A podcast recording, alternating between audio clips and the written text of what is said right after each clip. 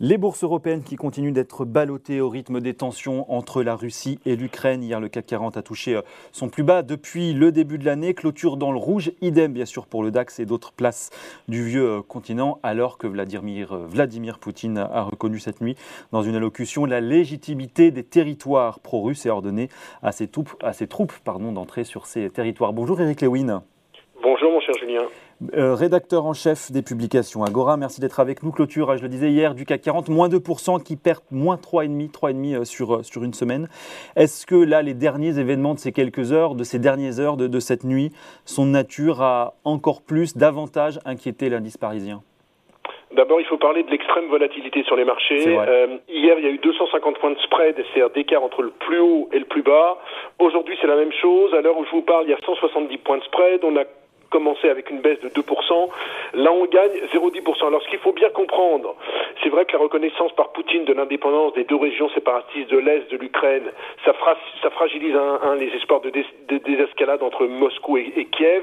Mais d'un autre côté, on se dit que si cette euh, intervention reste cantonnée à ces deux régions séparatistes, ça ne devrait pas être dramatique euh, pour les pour les indices. En fait, c'est ce que se disent les, les investisseurs. Bien entendu, si Poutine décidait d'envahir l'Ukraine, on est dans un autre on est dans, dans une autre vision, mais si ce n'est pas le cas, euh, il est bien évident que les marchés ne devraient pas euh, décrocher dans la mesure où en plus, si on parle de sanctions contre la Russie, c'est assez compliqué à mettre en œuvre. Alors c'est facile de bloquer les transactions SWIFT, c'est-à-dire les transactions interbancaires, mais quand on sait que la Russie c'est 45% du, du, palladium dans le monde, 15% du platine, 9% de l'or, 8% du pétrole, vous comprenez bien que s'il y a embargo ou même s'il y a sanctions, qu'est-ce qui va se passer? Il y aura des tensions inflationnistes encore plus importantes et vous savez que la grande problématique dans notre monde occidental, c'est la reprise de l'inflation un peu partout, c'est l'attitude des banques centrales, bref, on a le sentiment que les Européens et même les Américains sont un peu, un peu pieds et poings liés et qu'ils ont quand même pas envie d'avoir euh, d'avoir une, une, grande problématique parce que encore une fois, je le répète, euh, le, le, palladium notamment qui sert pour tous les pots catalytiques, c'est 45% de la production mondiale étant elle est en Russie. Ça veut dire que si jamais il y avait par exemple un embargo, ça provoquerait une envolée du prix des automobiles. Bref, ça créerait un, un, un climat de, de, de, méfiance généralisée. Donc la, la, la seule la, la seule chose qu'on peut dire, c'est que c'est vrai que c'est très tendu en ce moment sur les marchés. Je suis pas sûr qu'il faille être complètement désespéré en disant on va aller voir le CAC en dessous des 6000 points, etc. Bien sûr, invasion de l'Ukraine, là on s'effondre, mais si on reste dans ce cas de figure, à mon avis, on va, on va réagir sur le marché au gré des déclarations des uns et des autres, des avancées. Les prochaines heures déterminantes en fonction bien sûr des scénarios, mais est-ce que ça veut dire que malgré tous les scénarios que vous venez d'évoquer, il faut quand même pour l'instant rester à l'écart des secteurs énergétiques, des secteurs industriels notamment, qui, d'une certaine manière, si je vous suis, seront nécessairement euh, impactés euh, dans une moindre mesure, mais un peu quand même?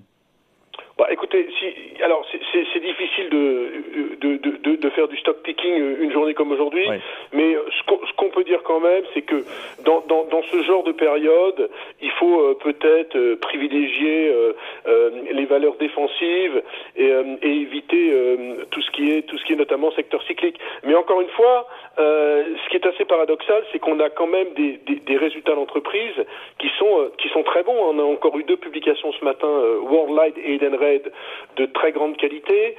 Quand on regarde les, les, résultats des entreprises françaises sur 2020, on, on, aura un bénéfice par action, on attendait 11 de 105% pour l'ensemble du CAC 40, on aura sans doute 115%. Sur 2022, on devrait avoir plus 10%. Oui, mais Eric Lewin, ces bons résultats ne font pas le poids là, face euh, aux tensions russes. Quand on regarde un petit peu ce qui s'est passé hier, ce qui est en train de se passer ce matin, euh, depuis l'ouverture, pourquoi effectivement les très bons résultats que vous venez d'évoquer aujourd'hui n'arrivent pas finalement à rassurer suffisamment les investisseurs? Worldline qui a publié très bons résultats, gagne 9% aujourd'hui. Edenred gagne 4%. Et puis ce qu'il faut comprendre quand même, c'est que depuis le début de l'année, on a un CAC quand même qui avait commencé à consolider. C'est-à-dire que grosso modo, quand vous regardez le CAC depuis le début de l'année, on perd 5,5% et vous avez des valeurs qui ont, qui ont fortement baissé. On, parlait avec David euh, il, y a, il y a 15 jours qui était à votre place de, de, de Hermès notamment. Hermès a fortement baissé depuis le début de l'année. C'est-à-dire que moi, moi j'ai le sentiment qu'il est quand même trop trop tard, sauf encore une fois déflagration militaire, mais ça, bon, on peut pas maîtriser. En fait, le risque géopolitique à ce niveau-là, on peut pas maîtriser. Mais Hermès, par exemple, depuis le début de l'année, perd 21%. Vous avez Dassault Systèmes qui a publié de très bons résultats, mais qui a dit qu'ils avaient des problèmes de recrutement, qui est la plus forte baisse du CAC 40 depuis le début de l'année. Dassault Systèmes, hein, qui fait toujours des rentabilités entre 35 et 40%, qui perd 22%. Est-ce qu'il faut vendre Dassault Systèmes au cours actuel? Je ne crois pas. Ce que j'ai envie, ce que j'ai envie de vous dire, c'est qu'il faut bien sûr attendre un petit peu d'en savoir un peu plus sur ce qui peut se passer entre la Russie et l'Ukraine. C'est pas dramatique, encore une fois, quand on fait de la gestion et quand on est sur les marchés financiers, de rester à l'écart. On n'est pas obligé, hein, Julien, je, je, je, sais que les particuliers adorent ça, mais on n'est pas obligé d'acheter et de vendre toute la journée. On peut se calmer. Et que pour moi, je pense qu'on peut avoir une, solution d'attentisme. Il est bien évidemment, évident que si on reste euh, avec, avec, ce genre de scénario, c'est-à-dire cantonné aux régions séparatistes, on peut avoir un CAC 40 qui tourne entre 6005 et 7000 points et qui va après se repencher sur la problématique des taux d'intérêt parce que euh, avant le déclenchement de ce conflit, on était persuadé qu'il y aurait 50 points de base de hausse des taux aux États-Unis lors de la réunion de la Fed à la mi-mars. Maintenant, on se dit qu'il y aurait sans doute simplement 25 points de base. Donc, vous voyez qu'en fait, ça calme les anticipations de politique monétaire de plus en plus restrictive, ce conflit entre, entre l'Ukraine et la Russie. Donc, c'est un petit peu le, le seul point positif, c'est qu'on parle moins de l'inflation et de taux d'intérêt. Mais pour peu que la situation se calme, alors là, bien sûr, on va parler de l'inflation, on va parler des taux d'intérêt, mais encore une fois, Personne n'a intérêt à ce que ce conflit euh, s'envenime. La bourse de Russie vient de perdre quand même 25% en l'espace de, de quatre séances. Alors c'est sûr que les Russes sont assis sur 640 milliards de, dollars de réserve, ça fait 40% du PIB, mais on a vu quand même que depuis quelques jours, le rouble est attaqué contre le dollar, vient de perdre 3%. Donc pour Poutine, même s'il a des visées nationalistes, même si, pour lui l'économie c'est pas le problème le plus important, on sent qu'il y a des dégâts collatéraux de tous les côtés.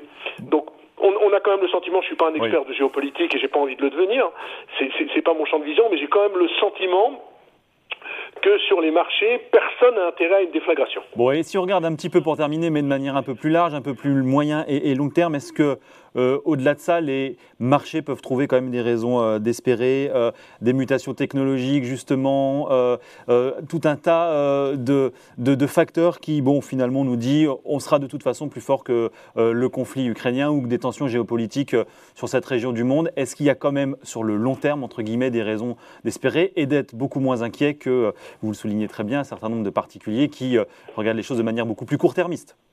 Bah, écoutez, alors d'abord, il y a les, les, flux de liquidités qui sont toujours importants sur les oui. marchés actions. Euh, depuis le début de l'année, il y a quand même eu quasiment 160 milliards de dollars sur les marchés actions, c'est-à-dire qu'il y a une collecte. Hein.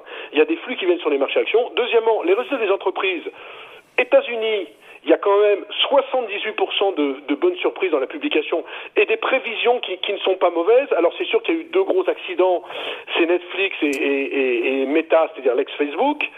Et puis, euh, on peut espérer quand même que si le conflit ne dégénère pas, ça va se calmer du côté de l'inflation, c'est-à-dire qu'on ne serait pas dans une inflation transitoire, mais une inflation qui va commencer à baisser euh, d'ici la fin de l'année. Et pour peu que les chiffres de l'inflation soient meilleurs que prévu, on aurait peut-être moins de hausse des taux. Vous savez que la grande angoisse des marchés ces derniers temps, c'était de, de, se retrouver avec 5 à 6 hausses des taux aux États-Unis et avec aussi en Europe une politique de plus en plus restrictive. Pour peu que les chiffres d'inflation soient un petit peu meilleurs que prévu, on pourrait avoir certes un resserrement monétaire, mais un resserrement monétaire un peu moins fort que prévu. Et donc tout ça serait extrêmement bénéfique au, au, au marché actions, qui quand même, je, je, le rappelle, par rapport au plus bas euh, de ce matin sur le CAC 40, était en baisse de 10% par rapport au plus haut. Donc on, on, a quand même commencé notre consolidation. On n'est pas Julien avec des marchés qui sont au plus haut là, et puis tout d'un coup ça baisse. Donc on a déjà commencé notre consolidation. Donc pour peu que ça se calme sur le front euh, Russie-Ukraine, il n'y a pas de raison de rentrer pour le moment pour le moment dans un scénario ultra bériche, sauf, sauf s'il y a une espèce de, de, de, de prisme prix-salaire qui se met en place aussi bien aux États-Unis qu'en Europe, c'est-à-dire des salariés oui. qui réclament leur part du gâteau. Et là, on est parti dans vraiment une forte inflation, et, et, là, on change de paradigme et on peut avoir des marchés, des marchés oui. qui consolident. Mais sinon, moi, je suis pas Aujourd'hui, même si c'est bien d'être oui. inquiet aujourd'hui, si c'est bien d'avoir un côté anxiogène, je suis pas dans, dans, une extrême angoisse, sauf encore une fois, si la Russie est là, c'est la vraie problématique.